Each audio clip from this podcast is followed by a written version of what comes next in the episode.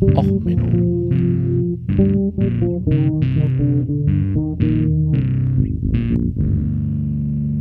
Der inkompetente Podcast über Dinge aus Militär, Technik und Computer, die so richtig in die Hose gingen.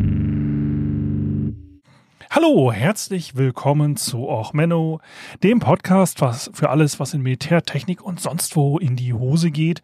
Ja, heute wieder mit einer Kriegstagebuch-Sonderfolge, beziehungsweise auch noch ein bisschen Hausmeisterei. Ähm, Erstmal vorweg, hallo, äh, freut mich, dass jetzt mehr Leute hier den Podcast hören. Ähm, das Ganze mache ich ja jetzt hier schon über vier Jahre. Ähm, deswegen hier auch nochmal eine kleine Feedback-Runde. Ich hatte das am Anfang mal gefragt, äh, wie ich sag mal, blutig soll der Podcast sein.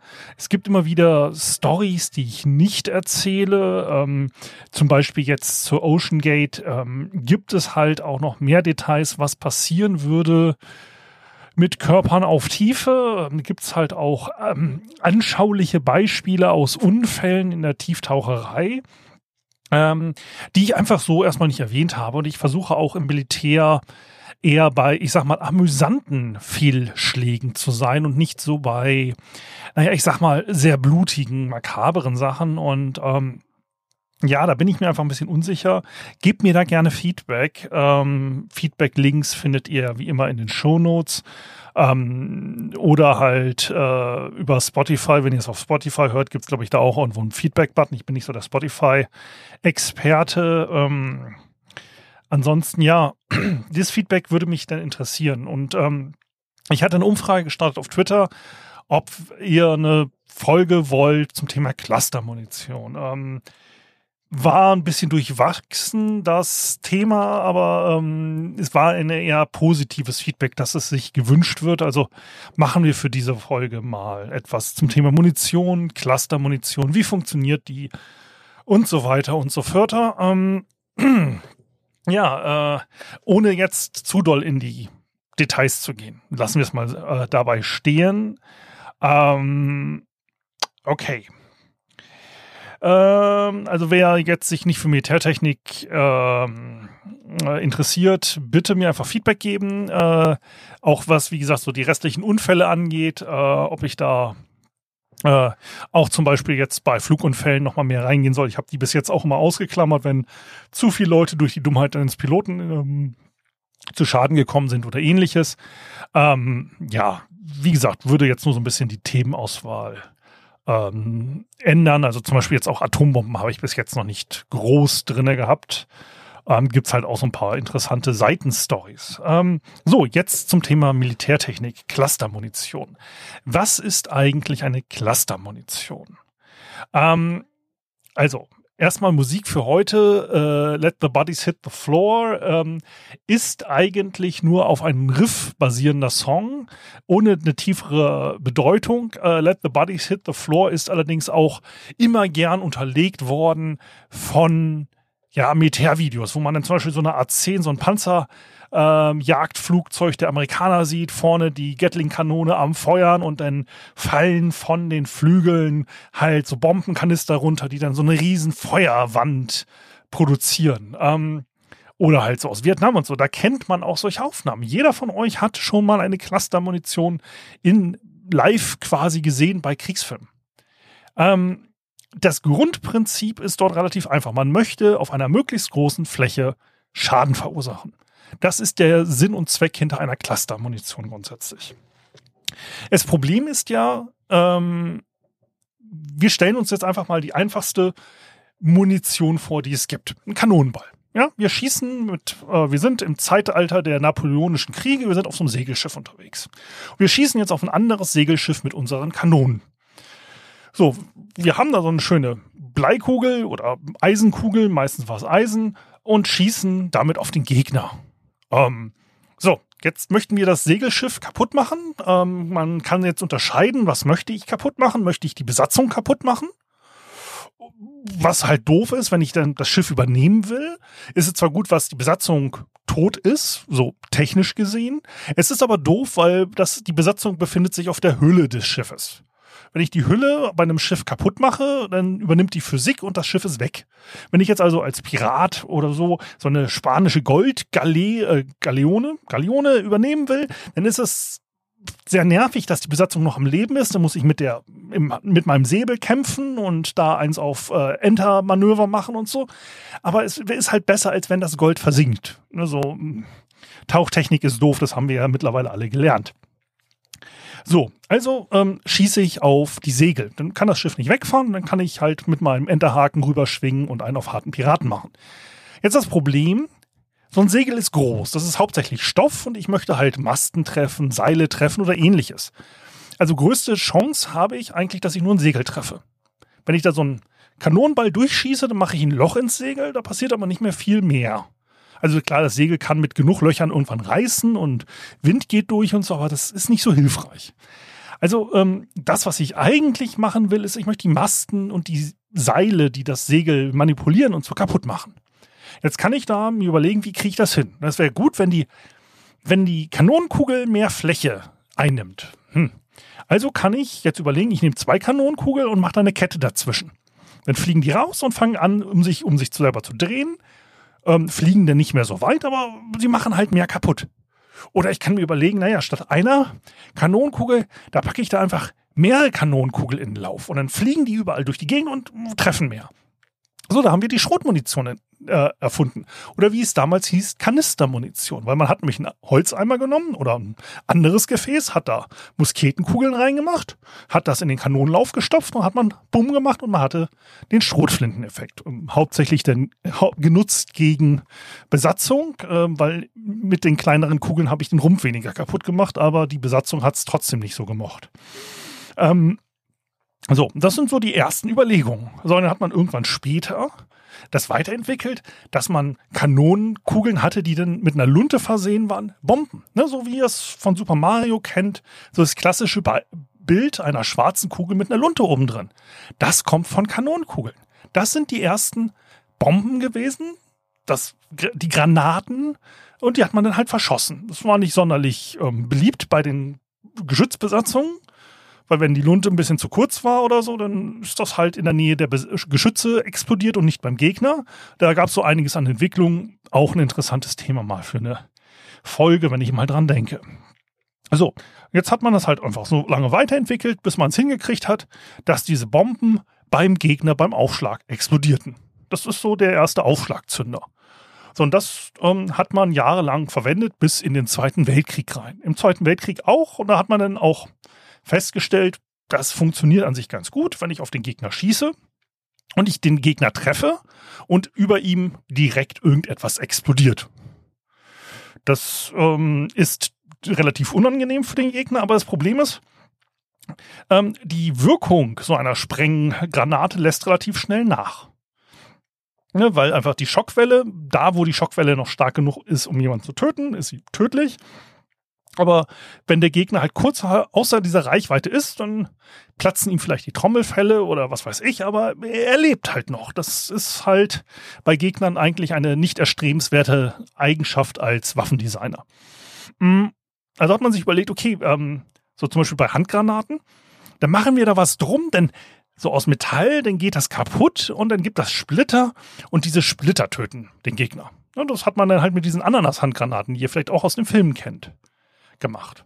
So, dann hat man aber irgendwann festgestellt, naja, das ist zwar toll, das funktioniert auch so halbwegs, aber ähm, diese Ananasgranaten sind heute nicht mehr in Benutzung, weil man festgestellt hat, es ist ja schön, dass diese Sollbruchstellen nach außen hin so sind, aber es ist viel effektiver, wenn ich den Sprengstoff mit einem Draht umwickle, den ich vorher schon quasi an bestimmten Stellen eingeritzt habe, damit sich der kaputt geht und quasi dadurch die Splitter sich bilden ist viel effizienter vom Gesamtgewicht her. Ich habe halt eine bessere Splitterleistung und man hat die Granaten dadurch leichter gemacht und hatte halt so einen speziellen ähm, Draht. Bei ähm, Luftabwehr ähm, Flugabwehr, da verwendet man halt dann auch so spezielle, ja, äh, geschweißte Drähte, die sich denn nur in einer Ebene ausdehnen, damit man halt einen maximalen Kreisdurchmesser quasi für das Flugzeug unpassierbar macht. Aber diese Technik hat man halt weiterentwickelt. Dann hat man die sogenannten Splittergeschosse. Das hat man bei Artillerie auch eingeführt. Das heißt, ich kann jetzt eine Granate schießen, die explodiert auf dem Boden und um, in der Umgebung werden Splitter verteilt. So. Da hat man gesagt, ja, das ist schön und gut, aber das hilft auch noch nicht so richtig weiter. Das Problem ist, so ein Splitterradius ist einfach begrenzt, weil ein Großteil der Explosionsenergie geht in den Boden. Wir schießen einfach nur Krater in den Boden. Äh, wenn ihr jetzt euch Videos anguckt äh, aus der Ukraine und so, so ein Artilleriegeschoss, das macht halt einfach einen riesen Krater. Man kennt es auch aus den Filmen. Es fliegt direkt nach oben. Das ist aber alles Energie, die jetzt aus dem Waffendesign her nicht in den Gegner geht. Der Boden ist nicht dein Feind. Okay, wenn man morgens zu viel gesoffen hat, ist der Boden der Feind, aber im Normalfall nicht. Also hat man sich überlegt, okay, wäre doch viel cooler, wenn diese Granaten in der Luft explodieren. Dadurch, da braucht man Abstandszünder. Das hat man im Zweiten Weltkrieg dann entwickelt. Interessante Geschichte der Entwickler, äh, hat mit der Atombombe auch zu tun. Und erst durch diesen Abstandszünder wurde die Atombombe eigentlich so richtig möglich. Ähm, der äh, hat halt diese neue Radartechnik, die man gerade entwickelt hat, die super geheim war, genommen und hat die etwas militarisiert in ähm, ja, Gra äh, Granaten eingebaut.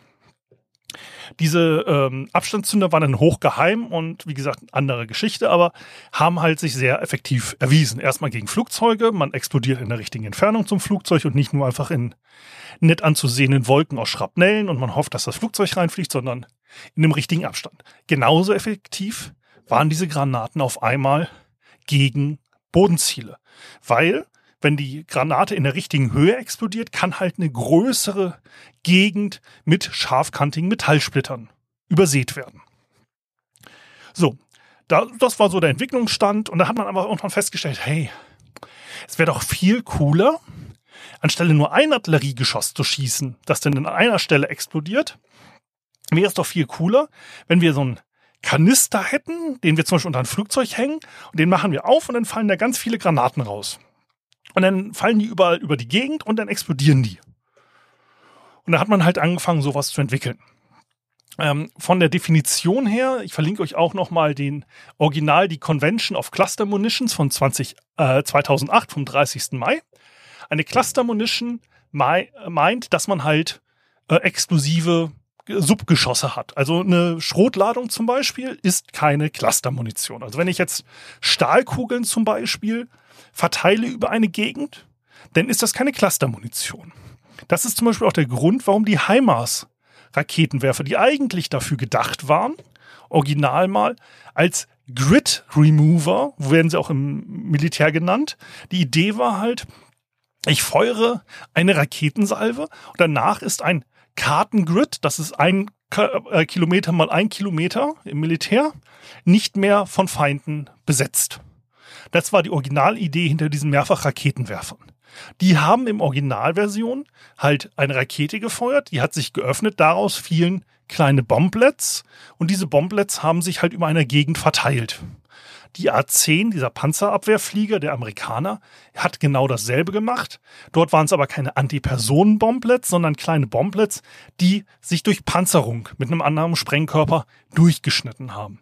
So, das heißt, diese A10 ist halt über eine Panzerkolonne geflogen, hat die Kanister aufgemacht, die flogen raus und dann halt eine gewisse Flugbreite, eine Schneise war halt frei von gegnerischen Fahrzeugen. Das war die Grundidee hinter der A10 und ist auch die Grundidee hinter den HIMARS, den LARS, MARS und so weiter, wie diese ganzen Mehrfachraketenwerfer bei der NATO heißen.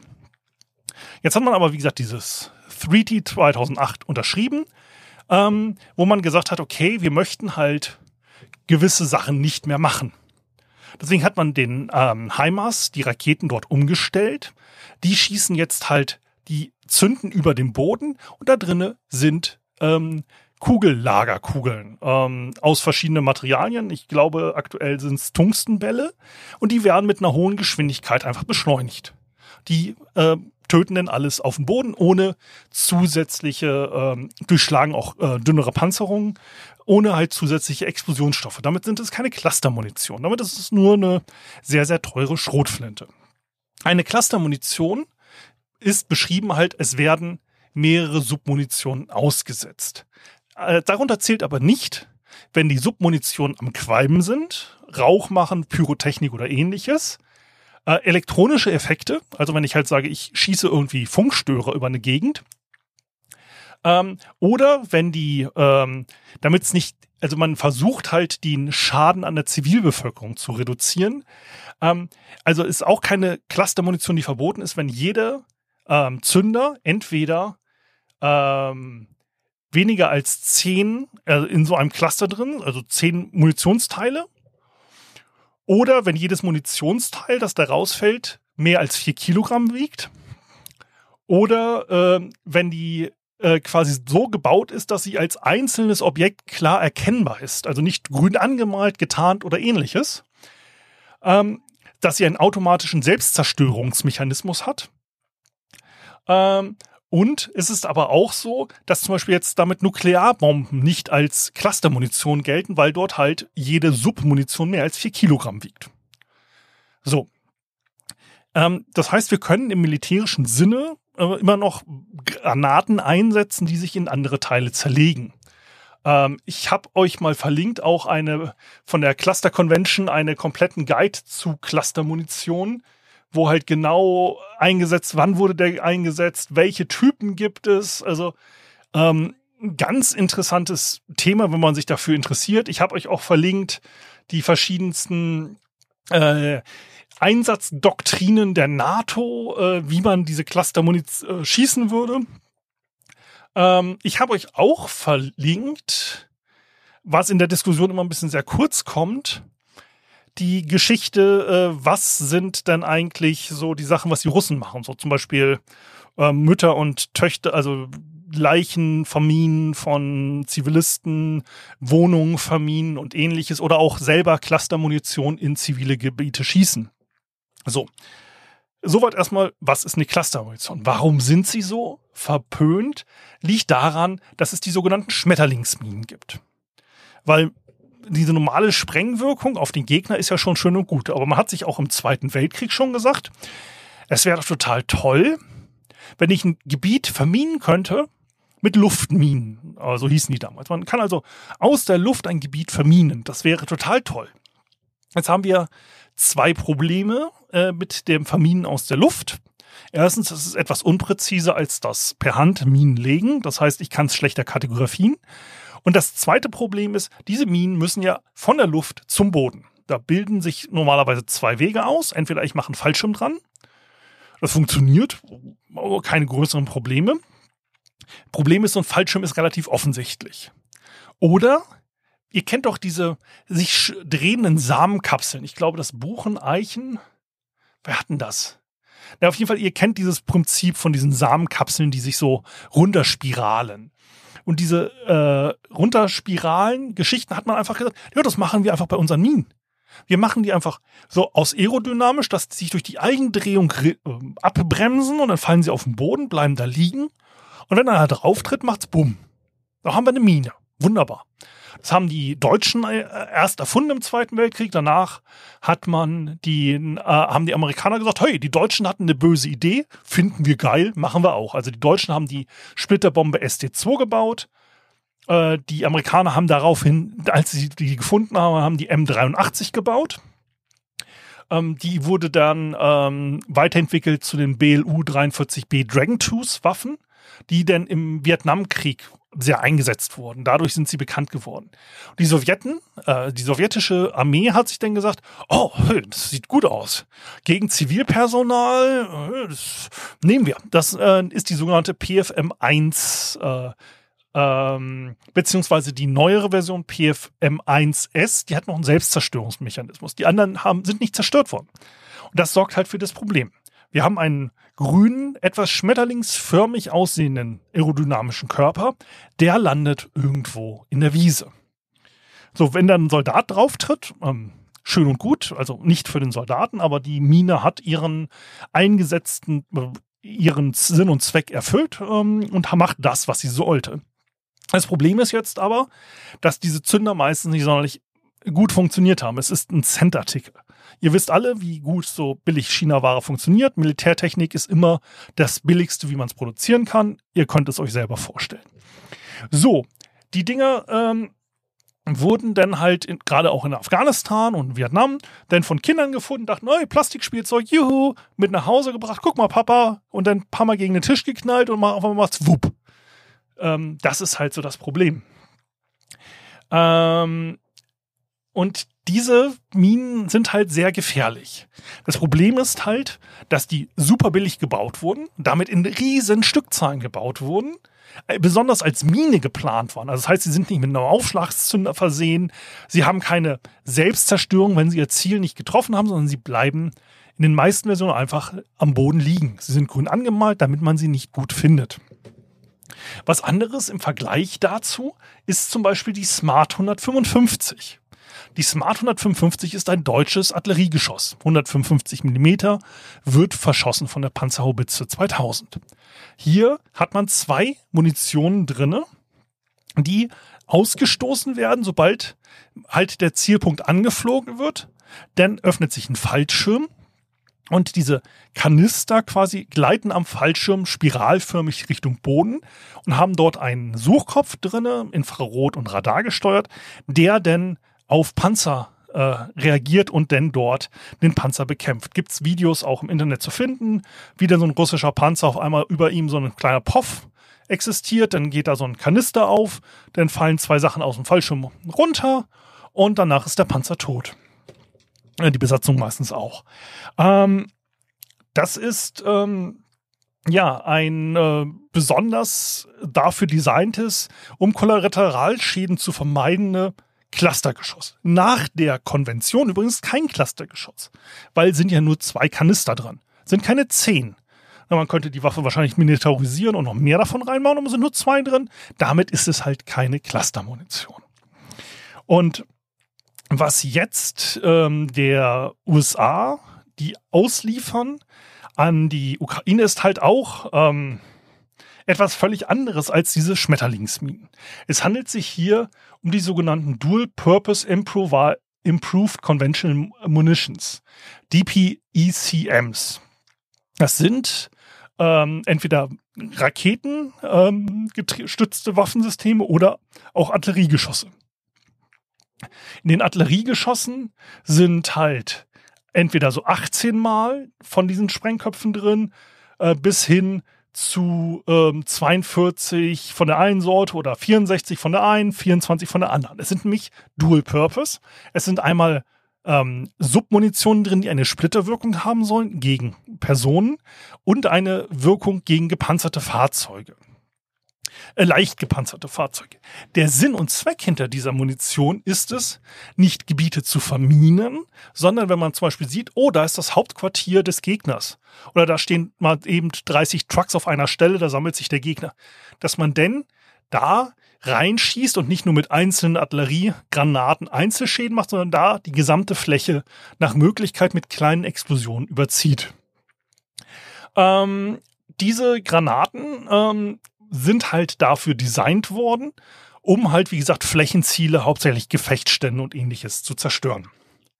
Sie fallen jetzt halt aber auch unter diese ähm, Konventionen, weil der ähm, mehr als zehn Submunition pro Granate, die sind ähm, nicht so angemalt, dass man sie leicht finden könnte, wenn sie nicht explodieren. Das könnte man wahrscheinlich ändern, wenn man halt dafür sorgt, dass man sie halt orange anmalt oder ähnliches. Und die Selbstzerstörung ist halt nicht garantiert. Die Amerikaner haben bei sich irgendwie so um die 1% Fehlerquote angepeilt. Das heißt, so von den ungefähr, also pro Geschoss, das man schießt, also von dem größeren Artilleriegeschoss, da sind in dem größten Typ sind da halt 88 Submunitionen drin. Das heißt, mal über den Daumen gepeilt, eine davon wird nicht explodieren. Das ist ein Unterschied bei den Schmetterlingsminen. Ähm, gerade bei den Sowjets geht man davon aus, dass man im Mittel 40 Prozent Blindgänger hat. Ähm, wenn man jetzt Mittelwerte kennt, das heißt, bei einer Granate hat mal gar nichts funktioniert oder bei einem Flugzeugbombe oder ähnlichem, bei anderen haben alle explodiert. Also. Das heißt, ähm, ja, das ist so ein kleines Problem. Ähm, es gibt ja halt auch noch eine Liste, wenn man diese DCM-Munition sich da DPECM-Munition sich anguckt, ähm, in der Wikipedia, also man hat früher im Vietnamkrieg, hat man 31 normale äh, Geschosse gebraucht, um äh, einen gegnerischen Soldaten zu töten. Mit den Clustermunitionen hat man nur zwei Cluster-Munitionskanister schießen müssen und durch die Verteilung hat man dann besser den Gegner töten können. Ähm, nicht sonderlich angenehm, die Statistik, gebe ich offen zu. Ja, es ist jetzt ein Riesenaufschrei in der Presse. Ähm, zu Recht, diese Munitionen sind geächtet, weil sie halt für die äh, Zivilbevölkerung und auch für das Räumen an, ähm, ja, für die Bombenräumkommandos Riesenprobleme verursachen. Muss man ganz offen zugeben. Ich bin aber auch ehrlich, dass ich sage, Entschuldigung, Krieg insgesamt würde ich gern vermeiden. Das ist nämlich für die Zivilbevölkerung insgesamt ziemlich doof. Ähm, und ich würde, würde die NATO solche Munition zum Beispiel in Afghanistan einsetzen. Hätte ich da massiv Probleme mit. Jetzt muss man sagen, die Russen schießen ähnliche Munition die ganze Zeit in Städte der Ukraine. Und wenn jetzt die Ukraine sagt, du, ähm, auf der Seite, da steht so ein schönes Hauptquartier der Russen, das würden wir gerne mal mit ein, zwei Schüssen zerstören, ähm, dann ist das leider ein legitimer militärischer Zweck. Es ist kein, wie auch in der ähm, äh, quasi Anti-Streu-Munitionscharta geschrieben, kein Einsatz gegen Zivilbevölkerung. Ähm, es haben weder Russland, die Amerika, äh, Amerika noch die Ukraine diese Konvention unterschrieben. Ähm, das ist halt jetzt ein schwieriges Thema. Also grundsätzlich, ja, ähm, Streumunition, gerade solche Streu-Antipersonenminen, um die es sich in der Konvention hauptsächlich handelt, ist etwas, das gehört verboten, das sollte nie wieder eingesetzt werden. Was die Amerikaner hier jetzt liefern, ähm, ist halt äh, so eine so ein Grenzbereich, weil ein paar von den Munitionstypen, die da runterkommen, gelten halt auch als Minen. Das heißt, man hat halt erstmal so eine, in der ersten Ladung, was da rauskommt, ist halt ein Teil sofort explodiert, ein Teil als Mine. Und ähm, ja, es ist kein, äh, keine schöne Munition. Ähm, auf der anderen Seite muss man sagen, die Ukraine kämpft jetzt einen Krieg, den würde keine NATO, kein NATO-Land der Welt so kämpfen wollen. Selbst die Amerikaner, ähm, der amerikanische Doktrin kennen wir alle, Luftüberlegenheit. Wir liefern keine F-14 oder F-16 Kampfjets. Ähm, wir liefern keinerlei modernen Flugzeuge. Die Amerikaner würden so einen Krieg eher dadurch führen, dass die Luftwaffe, wenn man sich den Irakkrieg anguckt, erstmal mehrere Wochen lang die Luftherrschaft erkämpft, ähm, mehrere Wochen lang den Gegner mit Niederhaltemissionen äh, bekämpfen würde, bis dann halt wirklich das äh, Flug, äh, die Flugabwehr so weit tot ist, dass sich da keiner mehr regt. Und dann würde man anfangen, erstmal die Flächenziele zu bombardieren aus der Luft. Und anschließend würde erst äh, die Armee einrücken. Ähm, die Ukraine kämpft zurzeit ohne Luftüberlegenheit. Das ist ein extrem blutiges Spektakel, das wir hier ähm, gebannt am quasi am Fernseher live mitverfolgen und dazu Popcorn essen. Ähm, da kann ich den Wunsch der Ukraine verstehen, dass sie dort gerne die besten Waffen, die es dort für diesen Art und Zweck dieses blutigen Krieges gibt, ähm, einsetzen würden.